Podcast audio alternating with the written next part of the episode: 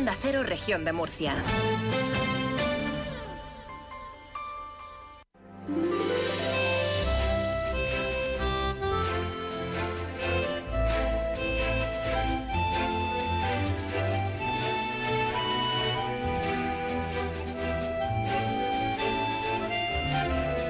En estos momentos comienza Más de Uno Región de Murcia.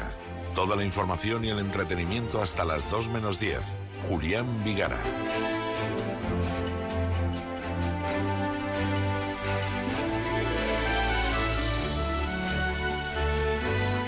Caritas alza la voz en la Asamblea Regional para erradicar la pobreza en la región de Murcia.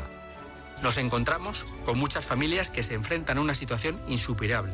Vivir en condiciones no dignas, enfrentando un estrés financiero abrumador que a su vez puede afectar gravemente a su salud, especialmente a la salud mental.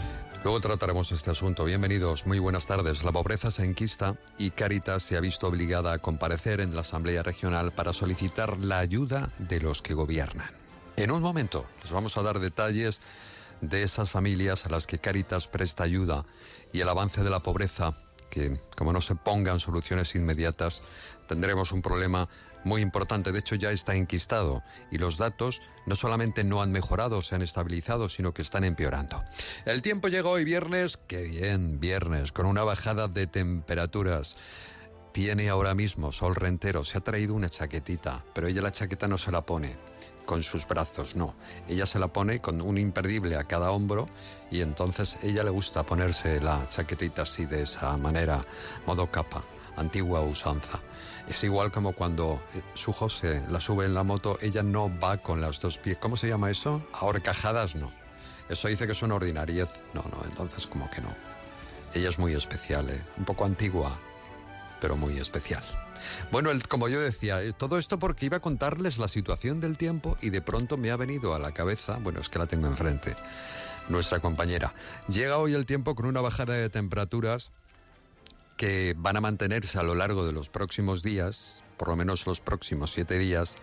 Se habla de temperaturas invernales, pero vamos a ver, quiero decir, llegar a los 18 grados de máxima hoy en la Vega del Segura, me van a permitir, pero eso no es invierno. Ni aquí, ni en ningún lado. 18 grados, invierno, que no. Efectivamente, si comparamos la temperatura, ayer que tuvimos 28 grados, 29 no sé si llegaron a alcanzar en Molina de Segura, si comparamos lo de ayer a lo de hoy, sí que es cierto que han bajado bastante, estamos hablando de 10 grados, pero invierno no. Este año el invierno nos ha hecho una peineta. Bueno, los valores que alcanzarán en el altiplano y el noroeste estarán sobre los 13 grados. Esto sí es invierno, en el altiplano y en el noroeste. Esto sí es invierno, pero 18 no. Prácticamente la totalidad de la región está hoy con alerta amarilla por fuertes vientos, rachas que podrían alcanzar los 70 kilómetros por hora. Así que, pues eso, calidad del aire. Mm, en Murcia regular, y en el resto de la región razonablemente buena. Tienen un teléfono donde poder participar si desea intervenir para hacernos llegar cualquier mensaje, denuncia o lo que usted considere importante, ¿no? que para usted es realmente importante y que merece una denuncia. 968-220702. La directora y receptora del oyente es Paqui Sánchez y la vicerreceptora del oyente es María del Carmen Fernández. Nuestro correo electrónico también, producciónmurcia arroba onda lo que usted prefiera. Nuestras redes sociales, cuando me acuerdo de mirarlas, arroba más de uno Murcia. Pero vamos, ahí ya les aseguro que colgamos todos los podcasts. Vamos con el asunto que llevamos en esta jornada de lunes, perdón, de lunes. Esto la, la guionista me ha puesto aquí lunes, se ha empeñado en que es lunes y es viernes. Jornada de viernes, asunto que llevamos a la portada y que consideramos que hoy es noticia. Bueno, eh, este asunto nos lleva a, tener que hablar de la pobreza y es que según Cáritas, esta pobreza se agudiza en la región de Murcia. Están asistiendo a 90.000 personas cada año, 20.000 más que incluso antes de la pandemia. 20.000 más. El secretario regional de Cáritas en la región de Murcia ayer compareció en la asamblea Francisco Sánchez, que ahora va a estar con nosotros, y solicitaba una estrategia al Parlamento para poder vencerla. Pobreza, que este año em, está dañando incluso la salud, bueno, este año no, la pobreza llega a dañar la salud mental de familias trabajadoras. Y precisamente por la incapacidad de afrontar los gastos mensuales. Esta ONG ponía sobre la mesa de los diputados una realidad, una realidad que está ahí fuera, datos que no mejoran, sino todo lo contrario. 175.000 murcianos viven en pobreza severa con menos de 560 euros al mes. Y vivir en, en un siglo XXI con 560 euros al mes, pues póngase a echar números. Y después están las personas que viven solas, los sin papeles. Según dice Francisco Sánchez y expuso, las ayudas que en este momento existen, ayudas europeas, solo contemplan familias con niños. Eso significa que el 63% de usuarios se van a quedar al margen de esas ayudas. Pues solo podrán acceder a familias con, eh, familias con hijos, quedando fuera personas que viven solas, sea cual sea su edad, y todas aquellas personas que no tengan regularizada su situación en España a efectos de residencia, sin que hasta la fecha ninguna administración haya anticipado medida sustitutiva alguna para paliar esta más que preocupante situación. Hay personas que cobran menos de 11 euros la hora en el campo. Los bares, por ejemplo, cuidando ancianos, las personas que muchas de ellas trabajan en estos sectores, pues no trabajan incluso algunas las horas suficientes para poder pagar el alquiler o la luz. Claro, dice, sí, tengo un buen contrato, pero son tres horas. Claro, imagínese eso al final de mes, lo que supone, no llegan, no pueden. Y esto está generando una serie de situaciones, llaman estrés económico a, a este asunto que genera o que trae consigo una serie de enfermedades mentales. Ante los miembros de la comisión parlamentaria que investiga la pobreza, el representante de Cáritas ha solicitado la ayuda de las tres administraciones. Esta disparidad en el estancamiento de los ingresos y aumento de los gastos, unido al elevado porcentaje de trabajadores pobres y la baja cobertura a la intensidad protectora de los ingresos mínimos, está provocando que se desborde la capacidad de muchas familias que se encontraban en una situación de vulnerabilidad. Los tres sistemas públicos, estatal, autonómico y municipal, tienen que coordinar sus respuestas. Han de situar a la persona en el centro y arbitrar un sistema de protección social justo y alto es una buena noticia que en la Asamblea Regional que nos representa, todos los grupos parlamentarios estén en condiciones de elaborar una estrategia a largo plazo permanente que sustente el apoyo a la exclusión y a la pobreza. Este es el asunto de portada que hemos traído hoy hasta más de uno Murcia en esta jornada de viernes, viernes 23 de febrero de 2024 en la realización técnica Sol Rentero. Celebramos este año el centenario de las primeras emisiones de la radio en nuestro país. Precisamente en nuestra colección de sonidos vamos a recoger, lo van a escuchar, algunos de la época de los años 60, radio de los años 60 y anteriores que nos muestran desde Radio Madrid.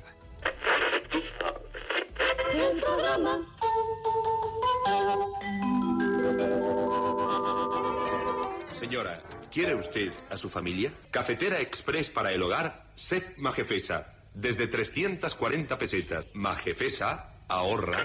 Y de nuevo, Alberto Oliveras hablando desde Radio Madrid cuando se han cumplido todos los objetivos. Objetivos de un programa fundamental. Fundamental porque se trataba de cumplir el más elemental de los derechos de un niño. Hoy es jueves, día 30 de junio de 1966.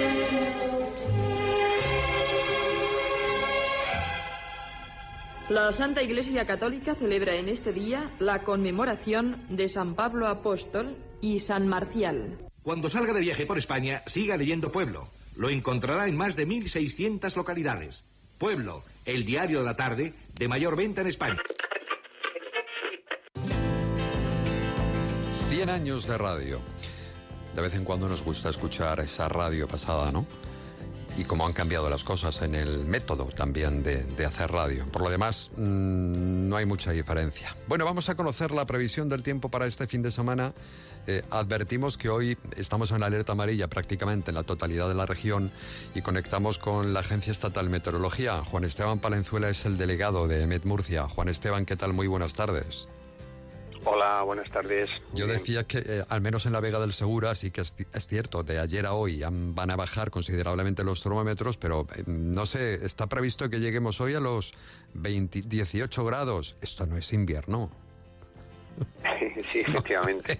Eh, bueno, concretamente en Murcia la máxima prevista para hoy está en torno a los 20 grados. O sea, pues menos invierno todavía, sí. Eh, eh, sí, estaría un poco eh, muy próximo a, los, a lo que sería lo normal, pero algo por encima. Pero desde luego mm, nada que ver con los casi 28 registrados ayer.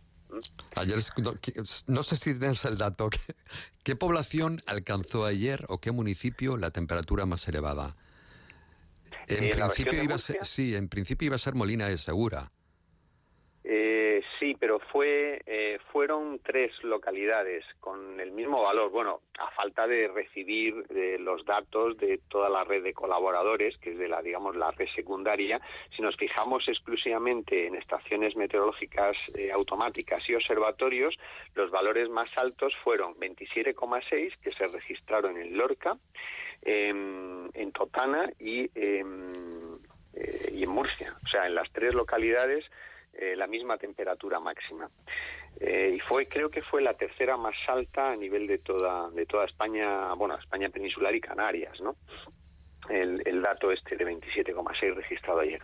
Bueno, estamos em, llegando a valores que jamás antes, ¿no? Estamos haciendo historia también en, cuanto a los ranking, ¿no? Y eh, con respecto a las temperaturas este invierno.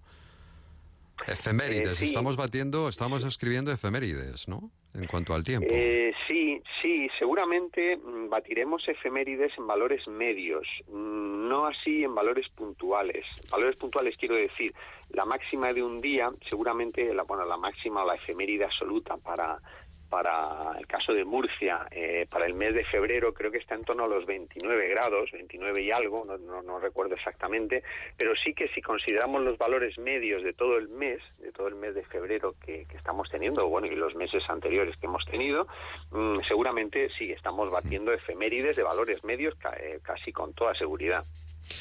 Bueno, y, lo que nos da una idea de la persistencia, perdón, de esas altas temperaturas, claro. ¿Y de la lluvia qué? Esa es la gran pregunta, porque la temperatura dices, bueno, pues vale, perfecto, pero ¿y de la lluvia qué?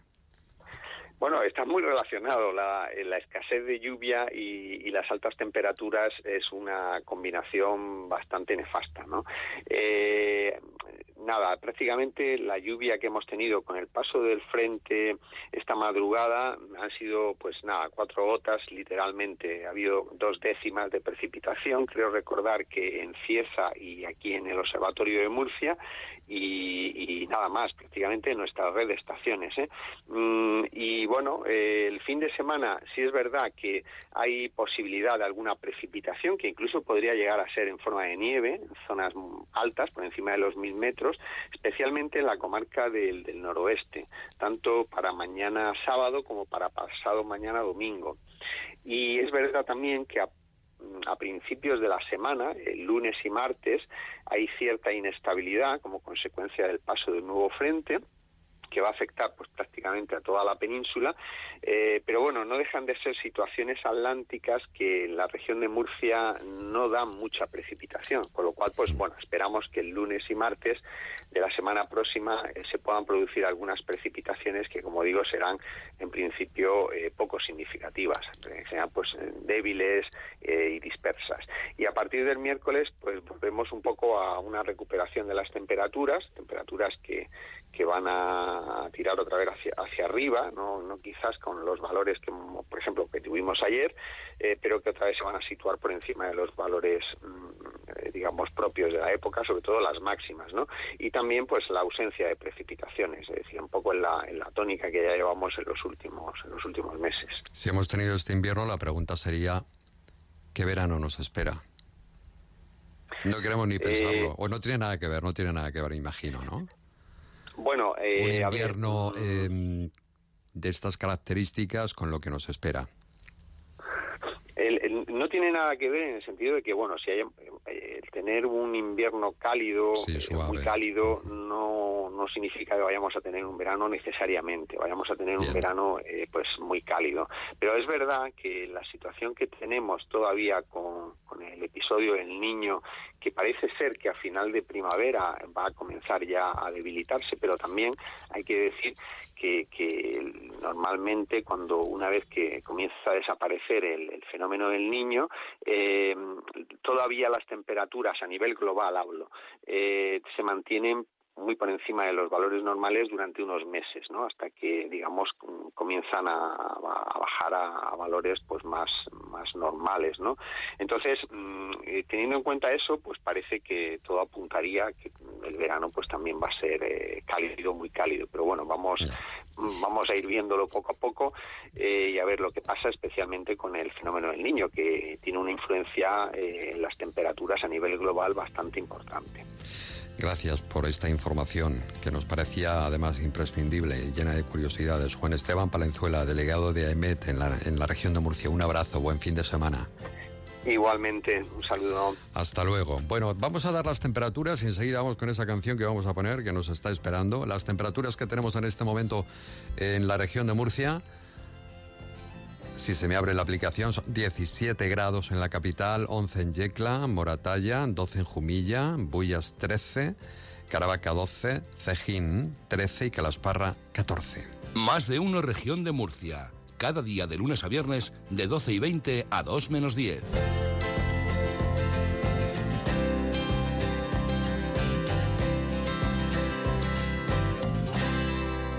Esta sección, a quien no le va a gustar, vamos a recordar a Perlita de Huelva en el año 1968. Grababa Amigo Conductor, una canción compuesta por Felipe Campuzano, que trata sobre la precaución que deben tener los conductores en carretera y que fue todo un éxito en nuestro país. Todo un éxito. 56 años tiene esta canción. ¿A quién no le va a gustar? toma el último hit para ir de Nueva York. Me han dicho que es la locura. Anda, anda, ponlo a ver cómo suena. ¡Ay, qué purito, qué purito, qué purito! A todos los conductores,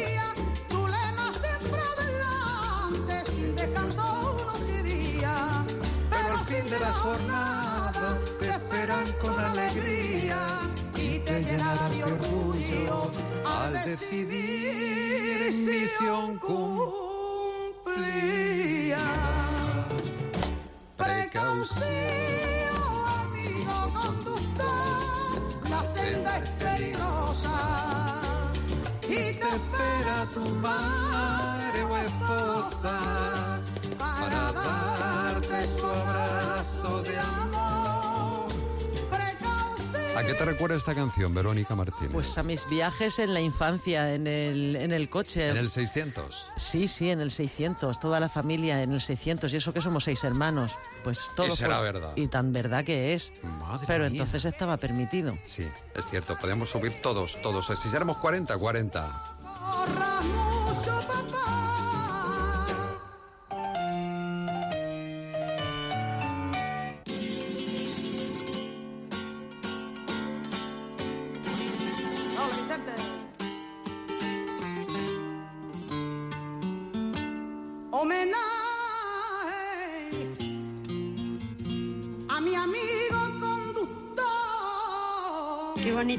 Canciones de mi época.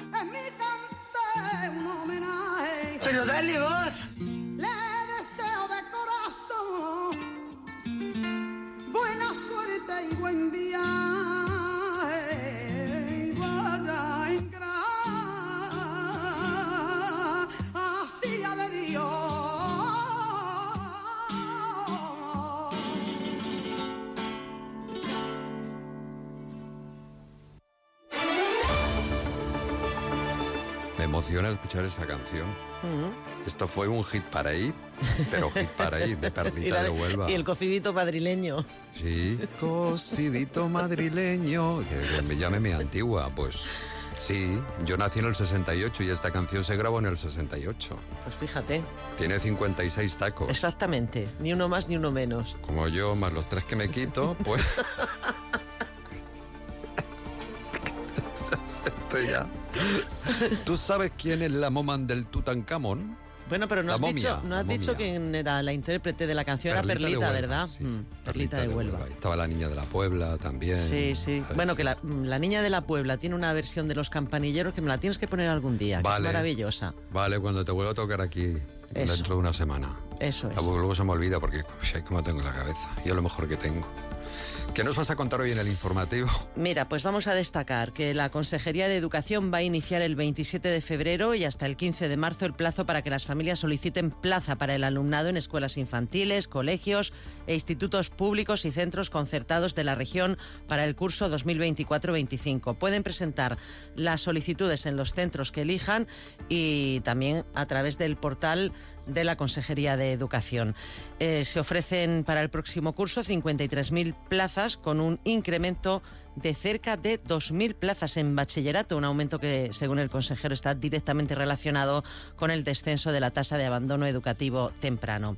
También hemos eh, conocido el nuevo plan de inspección de consumo de la región que este viernes se ha publicado en el Boletín Oficial de la región y prevé la realización de 15.000 actuaciones inspectoras con las que se pretende controlar más de 150.000 unidades de productos diferentes sectores en las 28 campañas de inspección programadas por la Consejería de Economía.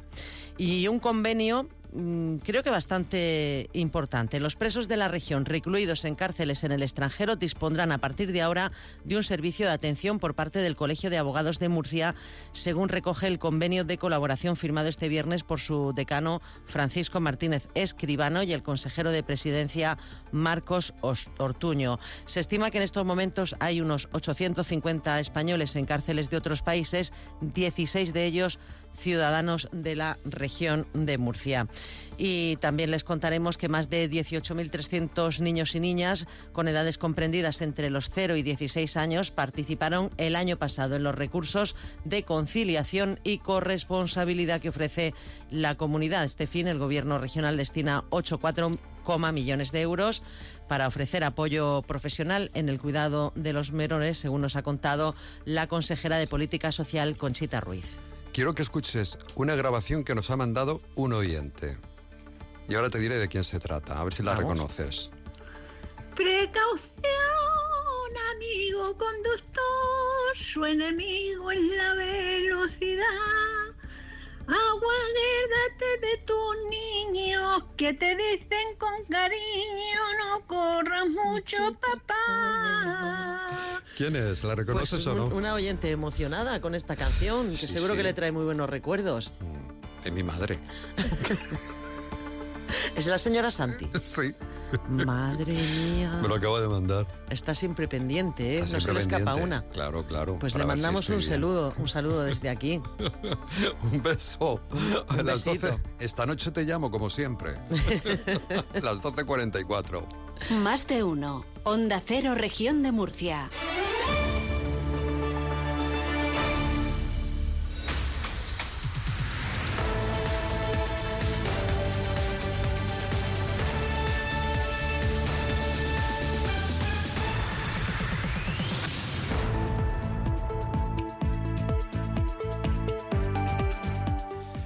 El secretario general de Caritas, Francisco Sánchez, eh, puso ayer en la frente de los políticos una realidad. Políticos que componen la Comisión Especial de Lucha contra la Pobreza y la Exclusión Social de la región de Murcia, les expuso los datos de la situación de empobrecimiento que constata que 75.000 murcianos están viviendo con menos de 560 euros al mes, entre otros muchos datos. Francisco Sánchez, secretario general de Caritas en la región de Murcia, muy buenas tardes. Buenas tardes, encantado de estar con vosotros. Igualmente, Francisco, ¿en qué momento se encuentra la región con respecto a la pobreza y vulnerabilidad de muchísimas familias? ¿Qué momento estamos viviendo? Pues de- desafortunadamente no acabamos de despegar. Eh, la pobreza, eh, hay un índice que la mide, que es el, el- el índice AROPE, y este nos dice que el 31% de la, de la población de la región de Murcia, uno de cada tres murcianos, se encuentran en situación de pobreza, o lo que es todavía más preocupante, el 11,6% de la población en la región de Murcia están en situación de pobreza severa. Es una situación, desafortunadamente, en la que tenemos que avanzar todavía muchísimo. ¿A qué nos referimos cuando hablamos de pobreza severa?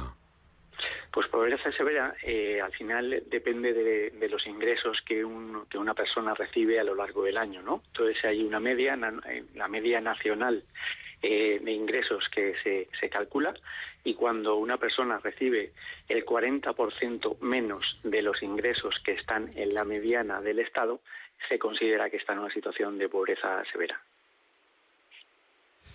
Bueno, los, eh, los datos, la verdad es que, mm, que ha dejado usted en, en la Asamblea eh, son preocupantes.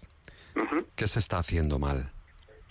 Bueno, yo creo que como ayer expusimos en, la Asamblea y, quiero resaltar que, yo fui representando a Cáritas, por supuesto, pero como entidades hermanas eh, Cruz Roja y la, eh, la Red de Lucha contra la, la Pobreza, EAPN, también nos estaban acompañando, pues eh, eh, en nuestra realidad diaria de todos los, de los programas observamos que la pobreza tiene obedece a un- a un- a muchísimos factores, ¿no? Es algo complejo eh, que requiere actuaciones en relación al acompañamiento, ayudas, empleabilidad y hay que hacer un- una especie de traje a medida para cada una de las situaciones que estamos viendo. Requiere de un esfuerzo muy importante y sobre todo lo que demandamos es una coordinación a nivel estatal, autonómico y local para poner todos el foco en la misma dirección. Mucha de esa pobreza eh, se ha generado por parte de la situación que tiene esta región de Murcia, creo que es la segunda con los sueldos más bajos del, del país. Y todo eso, aunque haya muchas personas que efectivamente tienen un puesto de trabajo o no trabajan las horas suficientes o tienen un sueldo muy, muy bajo. ¿Verdad? Sí, y eh. todo eso además genera situaciones muy precarias en las familias. Sí, en, en Cáritas eh, hay una fundación eh, que fundada por Cáritas hace ya 50 años que hace un estudio de la realidad social del país. En el año 2020 2022 elaboró un informe, el informe FOESA, en el cual se eh, manifestaba ya en el 2022 que 85.000 hogares en la región tenían una situación de empleo precario. Y por otro lado, eh, si observamos eh, lo que sería el sueldo medio en la región de Murcia respecto a la media nacional, estamos por debajo en 2.600 euros al año con lo cual eh, desafortunadamente somos la segunda región por debajo en relación al sueldo medio que se cobra en la región de Murcia. ¿Qué mensajes ha tratado de llegar a los diputados ¿no? de, de esa mesa o de esa comisión especial de lucha contra la pobreza? Bueno, pues en primer lugar les agradecimos las entidades que, que vamos a colaborar con ellos, eh, eh, que, que, pongan el foco en este punto, porque yo creo que no debería salir de la agenda política hasta que se, se resuelva. ¿no? Eh, yo, todas las entidades que, que, estamos en el tercer sector, como ya he comentado, tanto la APN como Cruz Roja como Caritas, pues vamos a participar en esa comisión y les vamos a ofrecer nuestras, nuestra visión y les ofreceremos una serie de medidas que entendemos que podrían ayudar a la situación. ¿no? Pero yo creo que sobre todo es eh, no perdamos de vista esta situación.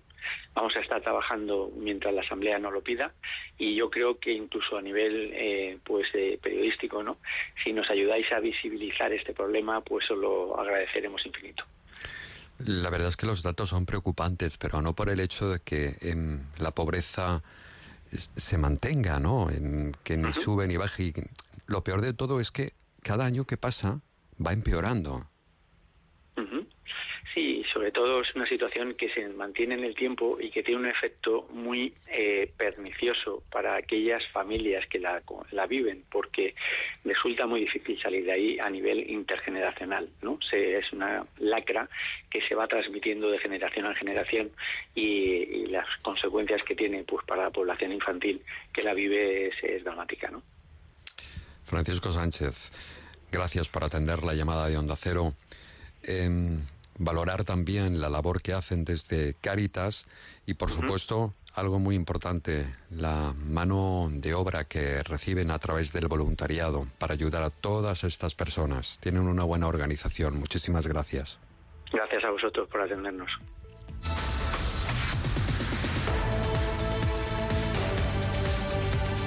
Escúchalo también por internet en ondacero.es.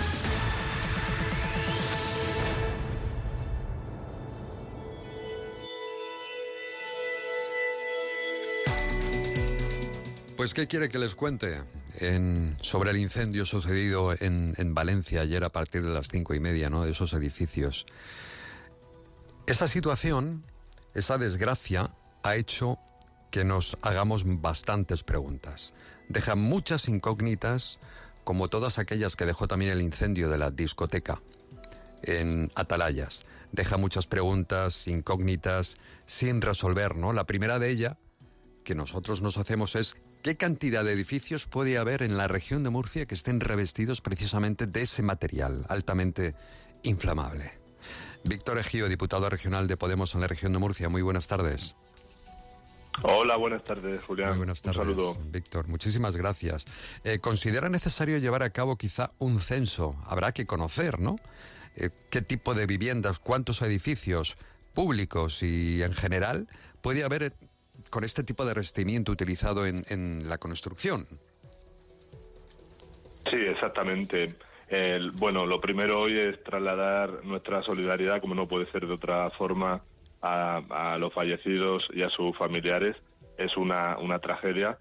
Mm, yo creo que las imágenes de ese incendio es que ponen los pelos de punta.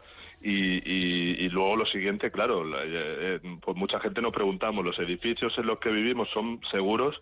Eh, tienen este tipo de, revestimiento y yo creo que lo que hay que hacer ahora pues es eh, hacer un censo, es lo que le hemos pedido a Fomento, eh, para ver cuántos edificios en, están en esta situación, porque eh, parece una trampa mortal, de que en apenas media hora em, el fuego se extendió tanto que, que claro, los, vecinos de las plantas superiores tuvieron imposible salir del fuego. Nosotros hemos tratado de hablar hoy con los bomberos para que nos dieran una explicación, una serie de consejos, pero la respuesta ha sido no vamos a hacer declaraciones. Pues muy bien, que me parece. Muy amable por su parte informar de, de este tipo de situaciones a los vecinos, ¿no? De cómo actuar. Pero bueno, es, es, mm, es su respuesta. Esa es la respuesta que hemos tenido de pues supongo yo, que, el, yo que la sí. persona que dirige bomberos imagino ¿no? ¿no? de esta situación sí. pero es que mm, nos parecía muy importante no igual que la semana que viene el lunes trataremos de hablar con el colegio de arquitectos sobre este asunto que ustedes ponen sobre sobre la mesa no sé Víctor si existe alguna normativa que en edificios nuevos no se construya, ¿no? Con, con, un material altamente inflamable, sea uno u otro, porque no creo que sea el único que haya inflamable. Claro, al ¿Qué dice la normativa al el, respecto? El código, claro, eh, al parecer, según el código de, edificación, el uso de estos materiales ya no está permitido porque, bueno, después del incendio de la torre eh, Grenfell en, Londres, donde murieron 72 personas que tenían este mismo tipo de revestimiento, pues se prohibió su uso. Em, el problema es qué sucede con todos los eh, con todos los edificios anteriores a 2017 en lo que ese tipo de revestimiento se ha estado utilizando. Em, evidentemente hay que identificarlos y yo creo que lo suyo sería proceder a una sustitución de ese revestimiento. Em, no podemos permitir que, bueno, si hay algún edificio en el que este riesgo de, incendios descontrolados se pueda producir, yo creo que si algo hemos aprendido de la tragedia de Atalayas es que lo que hay que hacer es prevenir.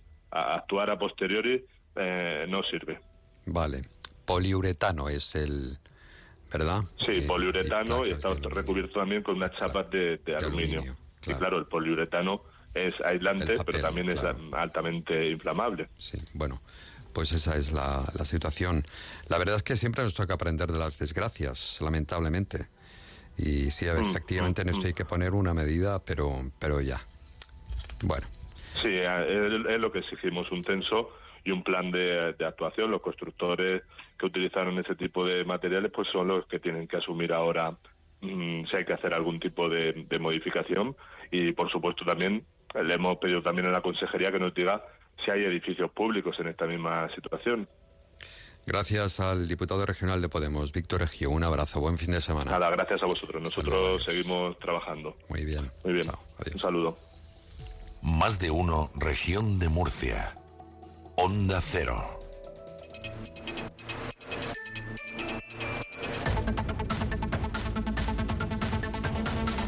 Y antes del boletín de la una de la tarde, otros asuntos que les contamos desde Onda Cero, el portavoz de vivienda del Grupo Parlamentario Popular y senador por Murcia, José Ramón Díez de Ravenga, ha reclamado al Gobierno que abandone sus políticas intervencionistas en el mercado de la vivienda y de regulación de los alquileres.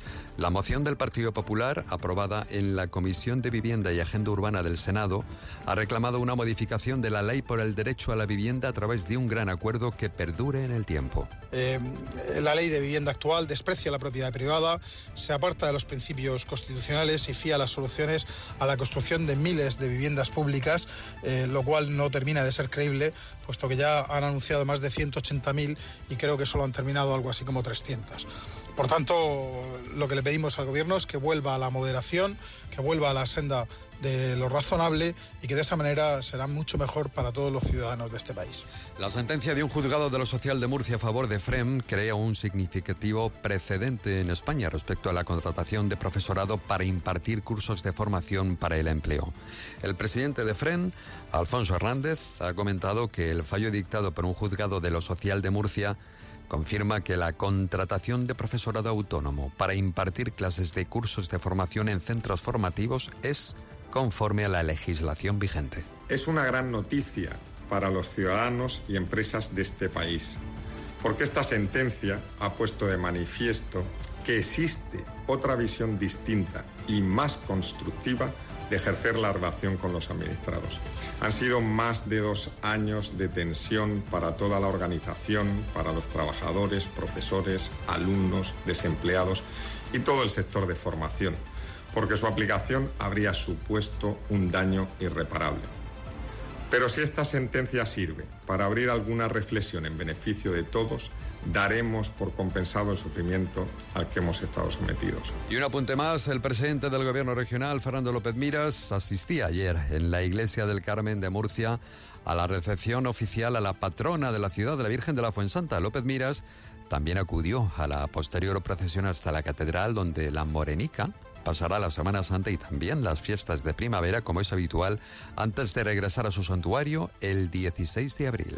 Para mí es muy emocionante como presidente de la región de Murcia, sobre todo como caballero de la Fuensanta. Es uno de esos momentos emotivos a lo largo del año en el que de luego vamos a aprovechar ese recorrido desde el Carmen hasta la Catedral para pedirle, para pedirle por todos los murcianos que nos cuide, que nos ayude, que nos proteja, que nos dé mucha salud a todos y que este año todos los que todos los que iban en esta hermosa tierra, en la mejor tierra del mundo, puedan cumplir sus sueños. Más de uno. Onda Cero, región de Murcia.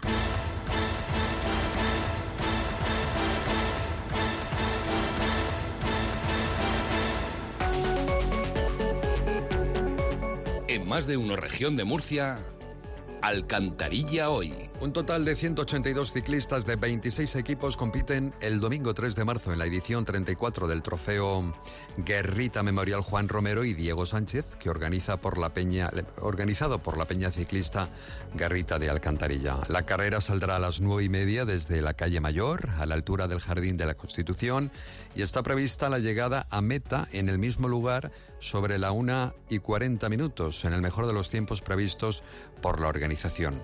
Pues de momento hacemos una pequeña pausa, escuchamos el boletín de la 1 de la tarde y enseguida estamos aquí de vuelta.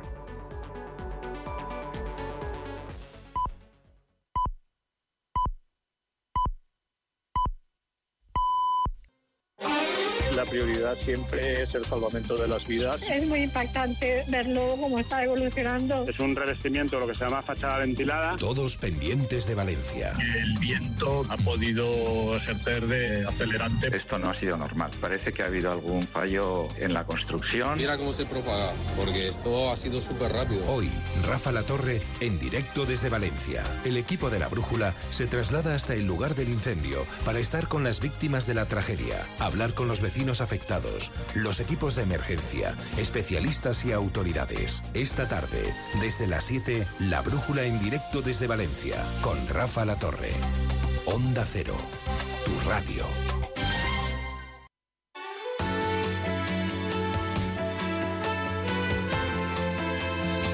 Onda Cero, región de Murcia.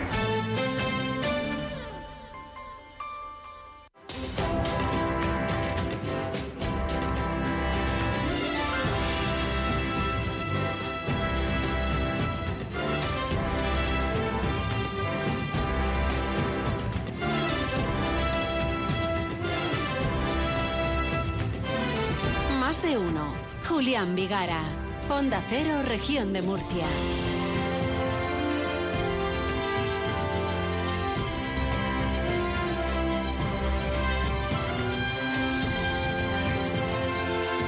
Todo preparado y dispuesto para comenzar una nueva entrega de Universo Maite, dedicado al Padre. Como llega el 19 de marzo, es el Día del Padre y San José, pues que aquí también mm, nos metemos en un jardín gordo, porque hay muchos papás, perdón, hay muchos niños que van al cole, que efectivamente no tienen papás porque los modelos de familia han cambiado. Pero como yo soy un antiguo, yo respeto todo, este modelo y el otro modelo. Pero vamos a dedicárselo a los padres que dan mucho juego. Los padres damos mucho juego y son muy raros. Decimos que las madres son raras. No, no, no. Yo creo que los padres, así a, a lo callado, cometemos y hacemos cosas muy extrañas. Hay una tarta en juego que va a regalar Confitería Maite. Más de uno. Onda Cero, región de Murcia.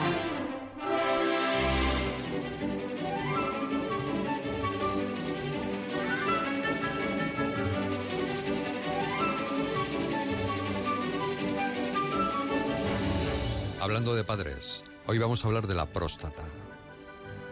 Va a estar aquí. Todo va, todo va hilado. Aquí no damos puntadas sin hilo. Todo va hilado. Todos los padres efectivamente van a celebrar su día el próximo 19 de marzo. Y por ese motivo Universo Maite eh, dedica en las próximas semanas un tiempo para ellos. ¿Quién no recuerda esos regalitos que recibíamos de nuestros hijos llegada esta fecha? Yo tengo todavía algunos aquí en la redacción. O sea que dibujitos. Y el zagal, pues ya, mi zagal tendrá por lo menos 47 años o así.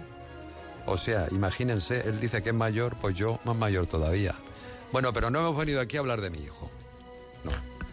En este nuevo espacio pedimos a nuestros oyentes su participación para que compartan con nosotros pues, nos, las manías, ¿no? las curiosidades de, de los padres, que son muchas. Y el 19 de marzo vamos a sortear una tarta de confitería Maite. ¿Cómo puede participar? El método ya lo sabe, el 968 27 15 72. Ese sí es el teléfono de Sol Rentero para lo que quieran. 968 27 15 72. Y un, o mandando un correo nos pone su nombre y un teléfono y luego ya le llamaríamos. 968 27 15 72. Correo producción murcia arroba onda cero punto es. Em, tenemos una primera llamada. Ah, Marcos está preparado.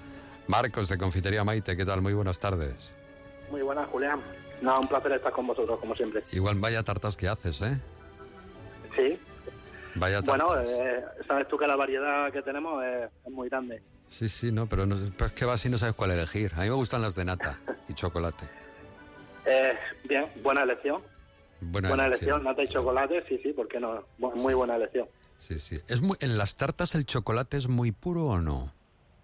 O depende... Eh, vamos a ver, el chocolate que para va dentro de trabajarlo, la- digo, sí. Para trabajarlo siempre es puro. Y además nosotros siempre, todos los chocolates que trabajamos, tanto las tartas como mousse, está, siempre es chocolate puro. Lo que pasa claro que cuando haces una mousse o haces una tarta de nata y chocolate, Ya no es tan puro. ese claro. chocolate al final va rebajado con, o con nata o con crema y entonces siempre se hace un poquito más suave a la hora de comer, ¿no? Que no es tan potente. Tengo una llamada, quiero compartirla contigo. Llamada Venga, de un oyente para hablar de su padre. ¿Quién es Sol Rentero?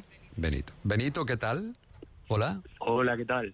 Hola. Hola, muy buenas. Hola. Hola, Benito.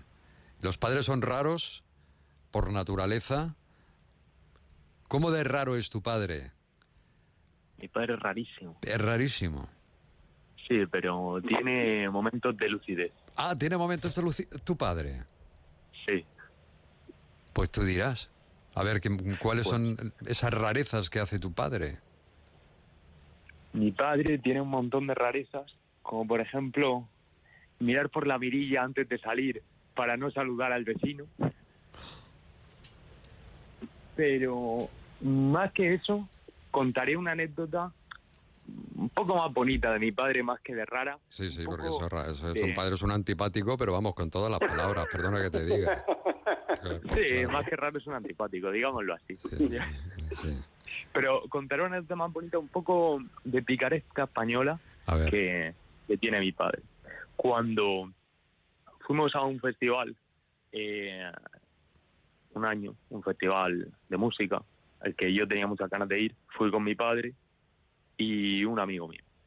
La cuestión es que cuando llegamos no nos dejaban pasar, había un programa con las pulseras y no nos dejaban pasar. Habíamos comprado la entrada, no sé qué, y yo quería ver al grupo, mi grupo favorito. Y ¿Cuál es tu grupo favorito? momento ¿Cuál es tu grupo favorito? el, el último vecino. La cuestión es un Dices grupo- que, tú eres, que tu, tu padre es raro, pero tú también eres un poco raro, por lo que... De acuerdo, en eso estamos de acuerdo. La cuestión Sin es que ofender a nadie. no nos dejaban pasar y yo estaba, bueno, me, me sentía bastante mal porque no venían nunca. ¿Pero por y- no te dejaban pasar? ¿Por alguna razón concreta? ¿Porque tenías mala pinta o por qué? No, porque decían que no, que no valían las entradas, que las entradas eran inválidas, la pulsera era inválida. Y, y intentamos contactar, información, ayuda, nada, nada, nada. Allí en la propia puerta y a 10 minutos de tocar. Nos sentamos en un banco, yo estaba destrozado y de repente mi padre vio un hueco, efectivamente, un hueco al lado del, de donde estaban las entradas, donde se, se quedaban las entradas para, para pasar con las pulseras, eh, en el que había una valla y el de seguridad estaba de espaldas, y entonces dijo mi padre, pero vamos a meternos por aquí. Nos colamos por ahí dentro, empezamos a pasar controles donde nadie nos decía nada, empezamos a pasar, pasar, pasar, pasar, pasar por otro lado de, de las vallas y básicamente nos pudimos colar en el festival. Y para mí es un recuerdo muy bonito de mi padre porque ya no fue el mejor concierto que vi en mi vida, que también, pero no por el propio set o el show que hizo el grupo, sino porque guardo con orgullo en mi corazón el momento, de los momentos más bonitos que he vivido con él, porque gracias a él pude ver al grupo y gracias a él tengo esta anécdota ahora para contar. Oye, pues un saludo para tu padre. De acuerdo, se lo daré de vuestra parte. Perito, que tengas suerte con la tarta. Gracias. Bueno, pues dentro de lo malo es un padre normal, yo creo, ¿eh? De- Bueno, tiene sus cosas. Tiene sus cosas, sí, seguro que tendrá más cosas. Un abrazo, Benito, mucha suerte. ¿Te han tomado ya los datos o no? Sí, sí, me los han tomado ya. Bueno, quédate Benito luego. pa- luego eh, Benito Lopera. Quédate luego. mm, eh, sigue escuchando la radio, que ahora vendrá Antonio Rentero. Y si tienes problemas de próstata, eh, después vendrá un médico especialista. Un abrazo. Estupendo, lo tendré en cuenta. Un abrazo. Adiós, adiós. Benito. ¿Qué te parece, Marcos? Pues nada, una, una historia bonita. Yo creo que todos de nuestros padres siempre tenemos tenemos algo que contar. Bueno, Unas cosas bonitas, otras no tan bonitas, pero Claro, tú miras, tú eres de los que miran por la mirilla a ver si están los vecinos o no. bueno, No, eh, no, no. no, no. Te, te voy a decir una cosa, Julián. No suelo mirar ni cuando llaman a la puerta, pero, pero bueno, eso, eso Pues Directamente abren. ¿no? Directamente, pues ten cuidado que un día te puedes meter un jamón. Sí, Eso sí, es lo que dice mi madre, riesgo, ¿no? ¿eh? Sí, es también un riesgo. riesgo. Bueno. Pero, pero yo creo en la gente, creo en la gente. Ah, muy bien, qué bonito, qué bonito. Oye, que muchísimas gracias, Marcos. Sí, siempre un placer, Julián. Y bueno, y es- bueno, esperemos que, que este chico pues que, que pruebe la tarta y que es una de las mejores cosas que hacemos en Maite y yo creo que cuando la coma eh, se dará cuenta. ¿Vale? gracias, hasta luego. Venga, Julián. hasta Bueno, luego. pues nada, enseguida vamos con Antonio Rentero y preparado, dispuesto para dejarnos, por supuesto, el pantalla cero. Se me había olvidado por completo. Digo, aquí ha venido este hombre a hablar aquí, claro, del cine, de sus cosas, de sus cosicas, de la filmoteca regional, absolutamente de eso. Esta canción se llama Padre, de Patsy the- Madre mía, qué antiguo, ¿no? Tu compañera. Voy a recordar eh, producción murcia arroba onda cero punto es o el 27 15 72. Bueno, ya el teléfono no, porque ya hemos terminado el programa. Mejor un correo electrónico, su teléfono y su nombre y ya el viernes que viene, ya si eso le llamamos. Nuestro camino. En Onda Cero, región de Murcia, más de uno.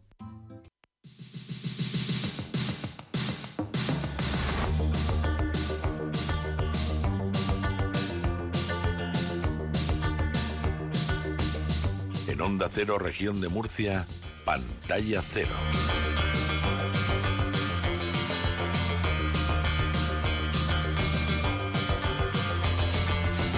Hoy te he visto en tu casa nueva, en tu casa tranquila.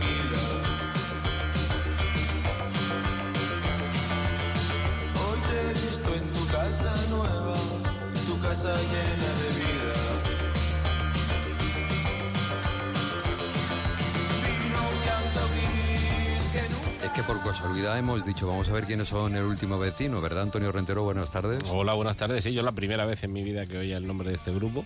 De todas formas, yo es que después me he enterado de que ha habido discos que han salido al mercado con posterioridad a los últimos de Robert Johnson, de los Beatles, de Queen y, y de ACDC. Han ha salido discos después de, Pero de Queen. y de Franco Battiato. O sea, yo pensaba... También sería rarezas que tuviera por ahí grabada. No, digo cuando lo sacaron en su momento, que, que después ha seguido la gente haciendo música. Digo, pues, ¿para qué? Ya después de eso, ya. Claro. Oye, a mí me regalaron el otro día un libro y entonces dije, pues si ya tengo uno en mi casa, ¿para qué quiero otro? Es que yo cuando me compraba muchos discos cuando era jovencito, mi madre, ¿para qué quieres tantos Ya- ya discos si ya tienes muchos? Pues esto es lo mismo, ya me han regalado un libro y digo, ¿para qué quiero otro? Exactamente igual. es una cosa... Pues como con el cine. Claro, Si ahora ya- dice, visto una película, vista Si todas. ahora ya son sonoras y todo. Sí, ahora ya sí. Tienen, su- tienen música de fondo. Y colorinchis. Y mm, sí, muy bonito. Lo han hecho muy bonito. ¿Te acuerdas cuando íbamos al cine y había un señor tocando el piano para que hubiera música? Hombre, claro, yo tenía ahí 45 años, todavía no estaba el, el cine con sonido. Y una señora que nos iba leyendo los letreros. Sí, entonces, claro. Y ponía voces, ponía voces. Ponía voces, claro, y el señor delante de la pantalla tocando el... el La pianola, la tenía, pianola. pian- Tenía 45 años yo. ¿Cuántos tendré entonces? Sí. Pues más años que un bancar. Vamos con la Filmoteca Regional. Vamos a comenzar con la Filmoteca Regional en este repaso que hacemos. Primero a proyecciones que merecen la pena volver a, a ver otra vez. Y comenzamos con este, con Los Caballeros del Rey Arturo. Pues sí, señor, tenemos película de aventuras del año 1953 que se puede ver hoy viernes. Esto es muy Ah, antiguo también, ¿eh? Del año 53, esta es casi moderna. Ah, Esto bueno. es casi cine de vanguardia. El viernes, hoy viernes a las 7 de la tarde y el martes a las 9 y cuarto de la noche en ambos pases, con entrada libre hasta completar aforo, para ver esta deliciosa versión del mito artúrico, por supuesto, Camelot, Lanzarote, Ginebra, Mordred, eh, Merlín, Los Caballeros de la Mesa Redonda, no la cuadrada, que esa es la versión de coña de los Monty Python. Pues una película de aventuras deliciosa, sobre todo para, a lo mejor también para llevar a los más jóvenes, que vayan viendo cine que no es estrictamente infantil, pero que se disfruta. Yo por lo menos cuando vi esta película de pequeñico me lo pasé fenomenal, me imagino que puede seguir pasando. Y para que veas la variedad de la oferta que hay en la filmoteca, el domingo a las 6 de la tarde tenemos El final de la cuenta atrás, película del año 1980, protagonizada por Kirk Douglas, que es el comandante del USS Nimitz, un portaaviones nuclear que un día, en los años 80, entra a través de un bucle espacio-temporal que le traslada al Pearl Harbor del 7 de diciembre de 1941, el día de la infamia, el día en el que los japoneses bombardearon Pearl Harbor, aparece por allí un portaaviones nuclear de los años 80 y, por supuesto, se plantea el dilema. ¿Alteramos el curso de la historia o salvamos la vida a nuestros compatriotas? Pues eso se cuenta en el final de la cuenta atrás, como digo. The se Final Countdown. Sí, señor. The Final Countdown. Exactamente. Na, na, na, na. Ese es el, el título original de la película y, por supuesto, también el título de esa mítica canción de Europe. Europe. Y se la sabe y todo. Pues eso, el domingo a las 6 de la tarde y terminamos el miércoles de la semana que viene a las 7 menos cuarto. Repasamos el universo fílmico de Lars von Trier con el jefe de todo esto. Una película que casi tiene ya 20 años, es del año 2006, es la comedia, por decirlo de alguna forma, de Lars von Trier, en el que eh, vemos a un señor que tiene una empresa, la quiere vender, pero en el momento en el que la creó se inventó que el presidente era alguien que realmente no existe. Y a la hora de tener que realizar estos ajustes en la empresa, claro, se va a escudar en que las decisiones negativas no son culpa de él, sino de el jefe de todo esto, que como estrategia para echarle la culpa a alguien que no eres tú me parece deliciosa y que entroncaría con esa frase con la que el profesor Rodríguez Brown, ¿qué tal estás? A pesar del gobierno, quiere pasar a la, a la posteridad. La frase de Carlos Rodríguez Brown se hace patente en esta película del jefe de todo esto.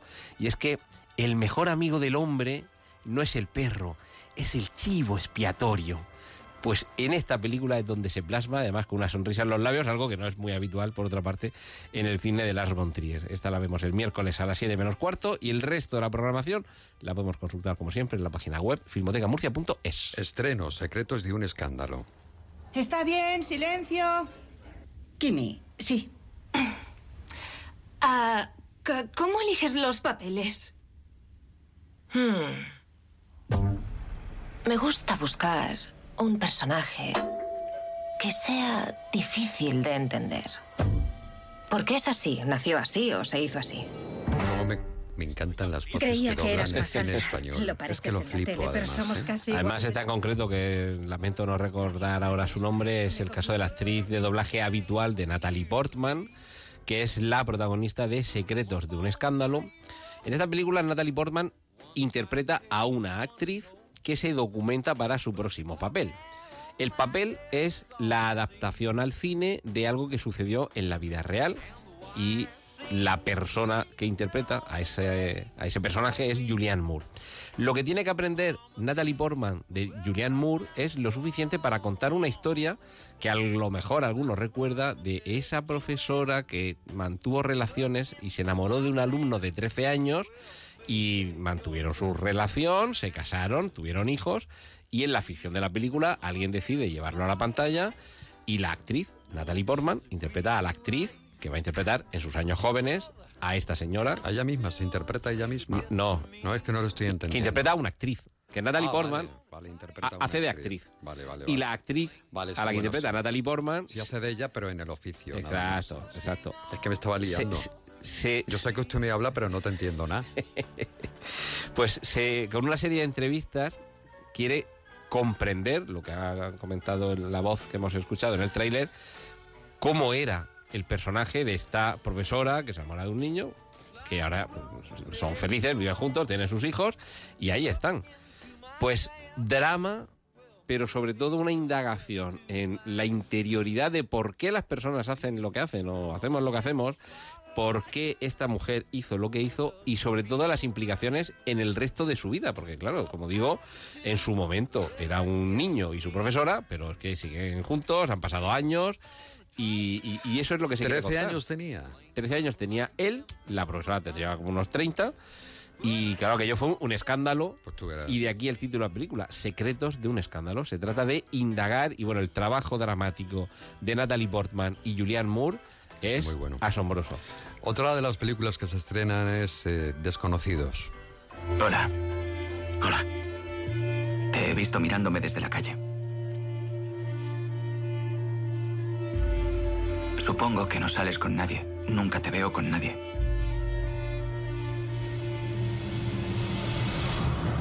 ¿A quién ¿Son le tus habla? padres? Pues le habla un vecino de miedo a otro vecino. No, no, no, es... Es como yo. sí, ca- casi, casi. En en este caso, lo que tenemos es eh, a Andrew Scott, que es el, el actor que interpreta al personaje protagonista, a quien le conocemos por haber sido el Moriarty de la serie de Sherlock Holmes de la BBC, que en Desconocidos interpreta a un vecino, un señor que vive ahí en una torre de, de apartamentos en Londres, un poco como en su torre de marfil, apartado del mundo. Sería casi como la cara B del Hugh Grant de aquella deliciosa película de un niño grande. Y un día se tropiezan con un vecino con el que comienzan a hablar, tienen el diálogo que hemos escuchado, y entre ellos se va a ir estableciendo una relación que va a permitir que conozcamos por qué este señor es como es y actúa como actúa. Yo veo boda aquí. Pues eh, no vamos a contar el final, pero entre ellos, entre estos dos vecinos, se establece una relación muy íntima. Intensa. Así que. ¿Intensa o íntima? Ambas. Vale. Se va intensificando hasta llegar a la intimidad. Vale, que a vale. veces no se sigue ese orden. Pero fíjate que este año, eh, este año, esta semana, con Secretos de un escándalo y con Desconocidos, casi se podría hacer un programa doble en el que se nos muestre cómo dos mujeres entre ellas conectan para conocerse respectiva y mutuamente, y cómo dos hombres también conectan entre ellos para conocerse mutua y respectivamente, con sutiles diferencias, porque en este último caso, en Desconocidos, ya desde el tráiler se deja bien a las claras que va a haber una relación entre ellos muy íntima. En el caso de Secreto de un escándalo es una relación de otro tipo. Pero me parece que este, eh, eh, tener estos dos estrenos esta semana es como tener una imagen especular en torno a cómo dos hombres o dos mujeres se relacionan para conocerse entre ellos y cada uno a sí mismo. Algo políticamente incorrecto antes. Señorita Vázquez. Mierda, mierda, mierda. Bienvenidos al primer gran debate de esta campaña electoral. Pinchados, pinchados, va. Soy español y me siento español. Nos han robado la entradilla. Muy español. Muy divertida. Políticamente Incorrectos es por fin el gran intento de hacer una comedia sobre la política en España que no solo es divertida, sino que además nos permite reírnos un poco de y con los políticos que tenemos o con lo que nos hemos dado, porque al final los elegimos en las urnas. Tenemos a dos partidos que no existen, pero que son fácilmente reconocibles, Nueva Izquierda y España Liberal, que concurren a unas competidísimas elecciones. Adriana Torrevejano se enfrenta a Juan Lu González, son los nombres de los dos principales protagonistas, y están rodeados de un elenco de secundarios magníficos. Gonzalo de Castro, María Herbás, Elena Irureta, Raúl Cimas, Pepa Niorte, nuestra compatriota y compañera de, Capuchinos, que van a permitir en algunos momentos descubrir, ay, claro, esto aquí están haciendo de tal personaje, o esto es como lo que le pasó a fulanito. Todos esos momentos, algunos muy reconocibles, las guionistas eh, juran y perjuran que haber elegido a Elena Irureta para un papel que se parece mucho a Esperanza Aguirre fue completamente casual, que ya eh, cuando estaba elegida van a empezar a rodar, le ponen la peluca y dijeron, ay, espérate, espérate, espérate, pero si es clavaica Esperanza Aguirre. Y a partir de ahí introdujeron algún cambio en el guion. Y Raúl Cimas, la verdad es que es bastante muy difícil imaginarse que no han tenido a Miguel Ángel Rodríguez. Pero más allá de eso, una contienda electoral en la que los dos principales contendientes, los líderes de Nueva Izquierda y de España Liberal, resulta que entre ellos pues tienen en la intimidad algo más que palabras. O sea que está servido el conflicto, la diversión, el enredo y por supuesto el que nos riamos todos porque esta película yo creo está hecha eminentemente para eso, para que por una vez haya una película en la que nos permitamos reírnos de esta política que tenemos en España. Así que seamos políticamente incorrectos y fíjate que yo me atrevo a aventurar que puede haber secuela, que puede haber continuaciones de esta película, a poco que funcione mínimamente bien. Vamos con la última. Esa, esa era la última. Ah, vale, vale. Hemos acabado. Ya está. Julián, ¿de qué quieres que te hable? Sí, es verdad, políticamente incorrecto. No, ¿ha ido usted últimamente al urólogo o no? Eh, pues fui hace un tiempo. ¿Sí? Sí, a partir de una edad hay que hacerse, hay que hacer alguna revisión. No, pues ahora no- iros, prepa- iros bajando el pantalón porque os van a hacer una revisión. Ha venido el urólogo expresamente a ello. Y tengo aquí un mensaje que dice... El caso es que he ido al hospital y me encuentro con que el urólogo es una mujer de unos 45 años. Y yo pues lo típico, pensando, joder, ¿por qué cojones tiene que haber una mujer urólogo? Pues el hombre está más cómodo con No el sé, hombre. no sé yo qué decirte, ¿eh? ¿No? No sé, eso irá, irá en gustos, Julián. Bueno, pues hablamos del... Hay gustos para todo. Sí, sí, sí, aquí es verdad. La diversidad de los gustos, ¿no? ahí. Esto es más de uno, Murcia enseguida, sexo sentido. Llega un momento en la vida en el que dejas de hacer lo que deberías para empezar a ser tú. Es entonces cuando empiezas a elegir. Alegría de vivir cuando estás cerca de mí. El Pozo 1954. Elige lo que te emociona. Más de uno, región de Murcia.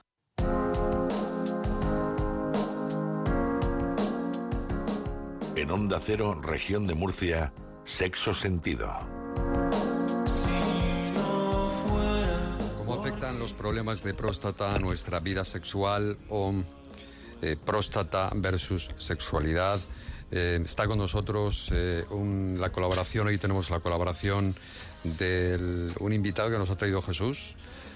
Eh, Jesús, ¿qué tal? Muy buenas tardes. ¿Qué tal, Julián? Buenas tardes. Presentas al doctor Reina Alcaina. Leandro. Leandro, no. Doctor Leandro doctor Reina. Leandro Reina Alcaina, o sea, doctor Reina Alcaina. Pues el doctor Leandro Reina es un urólogo de, la nueva, de la nueva hornada. Ah, muy bien. Que ya ha estado con nosotros en otra ocasión, pero yo no estaba. Fallé ese día, pues no sé, tendría algún problema de próstata o algo me pasaría que no pude venir. Para mí en el top 3 de la región de Murcia, pero eso, en gusto los, los colores. ¿A ti te ha ido bien o no? Yo desafortunadamente aún no he podido usar el servicio. Aún no tengo todavía el- el- esas goteras propias de No, casi, casi bueno, la edad. Yo te doy unas cuantas mías, pero bueno, tampoco es cuestión de sacar aquí mis intim- intimidades a relucir. Ya conté yo la primera. Hola, doctor, ¿qué tal? Muy buenas tardes. Ya, ya has contado tú más de una. Yo ya conté la sí. primera vez que fui al, al urólogo, ya conté esa historia. Y una vez. Fíjate, soy conocido por eso además. Ah, tú eres el urólogo. Pero fue El- bien. El de la colonoscopia, ¿te acuerdas cuando explicaste? También, y he explicado muchas cosas. Por ejemplo, un problema que tenía con hemorroides, también estaba yo así a cuatro patas y me dice, yo te escucho todos los días. Claro, De todas, de todas esas, yo creo que la más divertida que he vivido en mi vida se la contó un, un fósforo a Carlos Herrera en su momento, que fue con la mujer. Y entonces dice, bueno, pues súbase aquí, póngase a cuatro patas, tal, bájase los pantalones, tal cual, voy a hacer un tacto rectal. Y en el momento en el que introduce el dedo en el orto oclusivo, el paciente dice, me corro. Claro, el médico no quería ni pestañear. La duda de "He- hemos escuchado bien, mirándose la mujer y el médico. Eso ahora nos lo va a aclarar Pero espera, el espera, doctor, espera, si espera. pasado alguna ¿Qué vez. dice el médico? ¿Perdón? Dice, que me corro. Y claro, el médico, di- di- ¿qué hago? Saco el dedo. Y, y la mujer dice, pero cariño, ¿qué estás diciendo? Dice, que, que me corro, que me resbalo, que me caigo de la camilla. Y se cayó, ¿no? Claro. Claro que resbalaba la camilla. Y... Son las cosas que pasan, situaciones que viven los urólogos. No sé si al Sí. doctor le ha pasado algo. No, creo, ¿no? Eh, no, nada similar a lo que ha contado. sí que es cierto que, que al final un punto erógeno que tenemos los varones, aunque no sea totalmente reconocido, está muy cerca de la próstata. En la uretra prostática, que es la zona de la uretra que recorre el interior de la próstata, existen unas glándulas que se llaman glándulas de Cooper y que el- a la hora de exprimirlas o palparlas sí que pueden producir cierta excitación en el varón. O sea que es un punto erógeno. Habrá que buscarlas. Jesús, habrá que buscarlas. Ya aquí se dijo, no habíamos dicho el nombre técnico, pero dimos pistas, dimos que estaba por ahí. El, el punto G masculino, ¿no? Dijimos cómo había que introducir el dedo. Ahí fue cuando dijo Eva, el dedo no llega. Eso fue mítico Bueno, según el dedo, También. Julián, según el dedo. Claro. Pero sí, sí, mm, llega, sí llega. Sí llega, ¿no? Claro, es que si uno tiene dedos de pianista como yo, llega perfectamente. Si tienes dedos de carpintero como yo, pues... Claro, entonces no. Yo tengo una mano agradecida para los pacientes, así que... Eso es un titular. Es, es un titular maravilloso. Eso, eso se debería mirar mucho en la facultad. Yo es que quiero... la- A ver, a ver, la- no, no, no, no, no, no, no, con esas manos, no, no, no. Bueno, eh, yo tenía muchísimas preguntas, pero ahora, claro, me he puesto nervioso. ¿Cómo se puede concienciar a la población masculina sobre la importancia de implicarse en su salud sexual?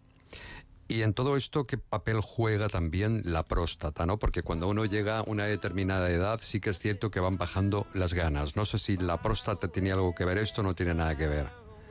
Y son las eh, la testosterona, que es lo que nos va bajando por la edad. Sí. Bueno, eh, a lo que has dicho, eh, Julián, en principio nosotros hoy en día tenemos una visión muy holística de lo que es la salud sexual del varón. Tengo aquí a Jesús, que es un compañero que llevamos trabajando muchos años juntos y vemos la salud sexual desde una perspectiva psicógena y desde una perspectiva orgánica. Y creo que así, a la hora de integrar estos dos conceptos, es cuando podemos llevar bien a un varón. La salud sexual del varón hoy en día se ve desde el punto de vista eh, primero tiene que ser el varón quien pise la consulta ¿no? del profesional, que eso es lo más difícil que hay. Sí. El paso más difícil es el que el, es el que el paciente vaya a la consulta para pedir ayuda.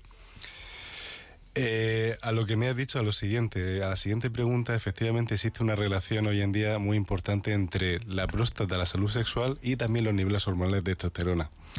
Empezando por lo primero, hoy en día es completamente comprendido a nivel fisiopatológico que el agrandamiento prostático que, que tenemos todos los varones a partir de los 30 años, eh, los factores que causan ese agrandamiento prostático secundariamente también pueden tener un perjuicio en los vasos sanguíneos que van a llevar la sangre al pene en el caso de la erección.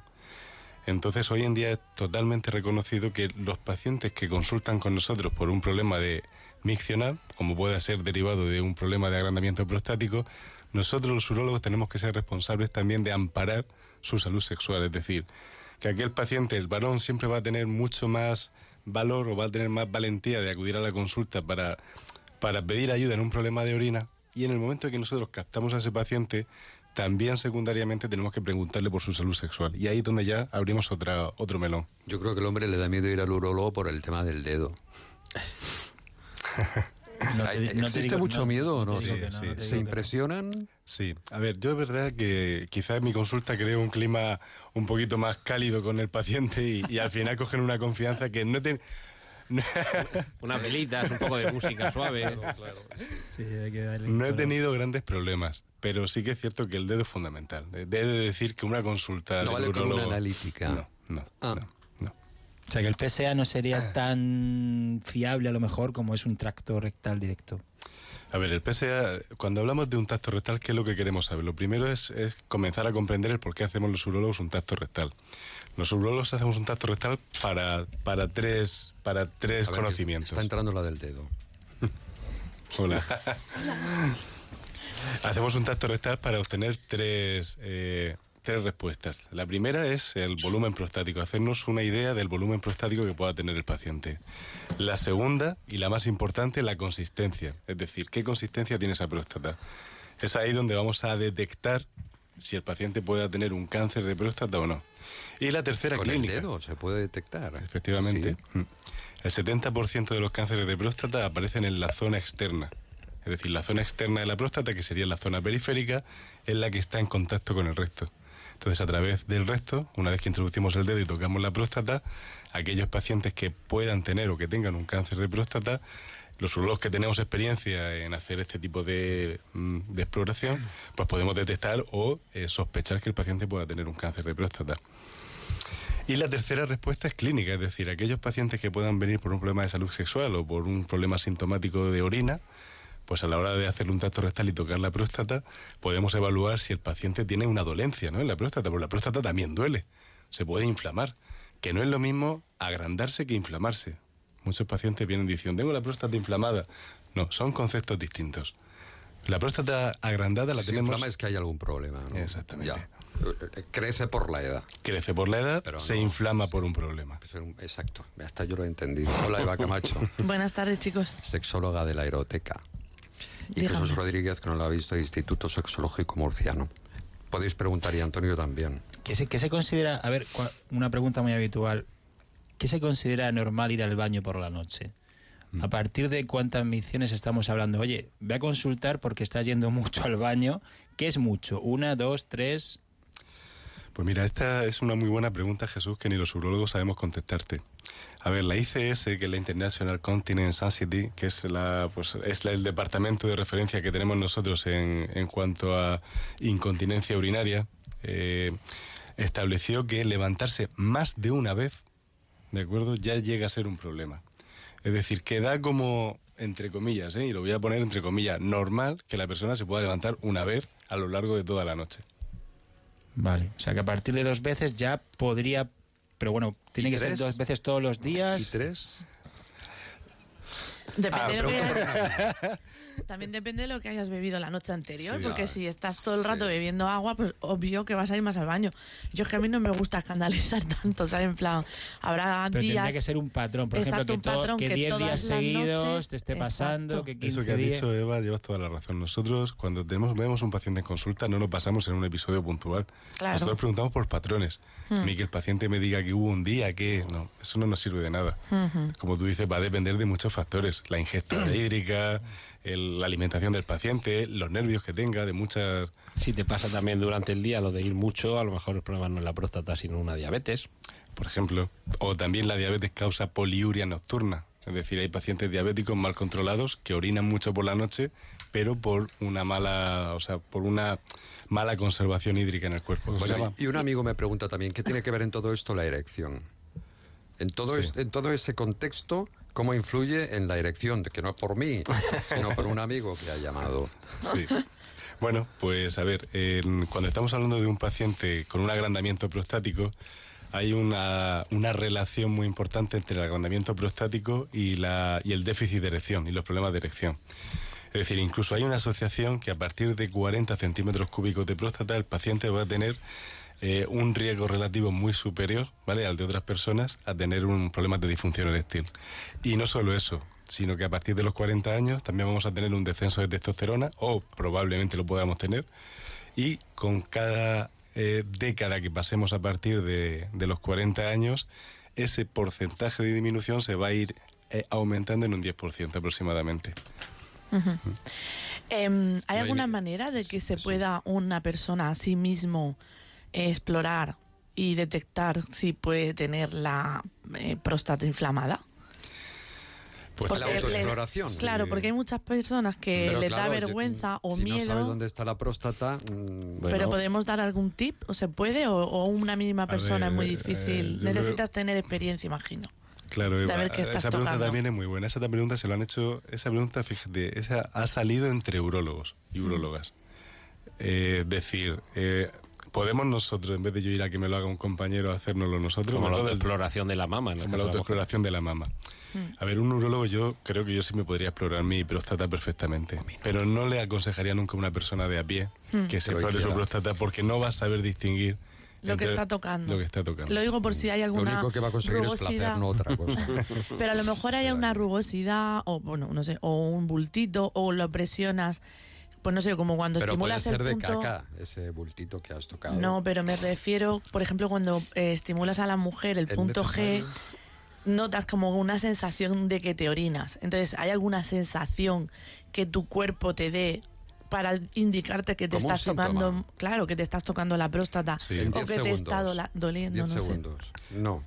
Eh, bueno, sí, eh, lo que dice Eva lleva razón. Existe lo que se llama, cuando exprimes la próstata, puedes tirar un líquido clarito, que es el líquido que segrega la próstata. Ah, o sea que sí, sí. No hay más tiempo. Muchísimas Oh. gracias, doctor. Hasta la semana que viene. La radio en estado puro en más de uno región de Murcia.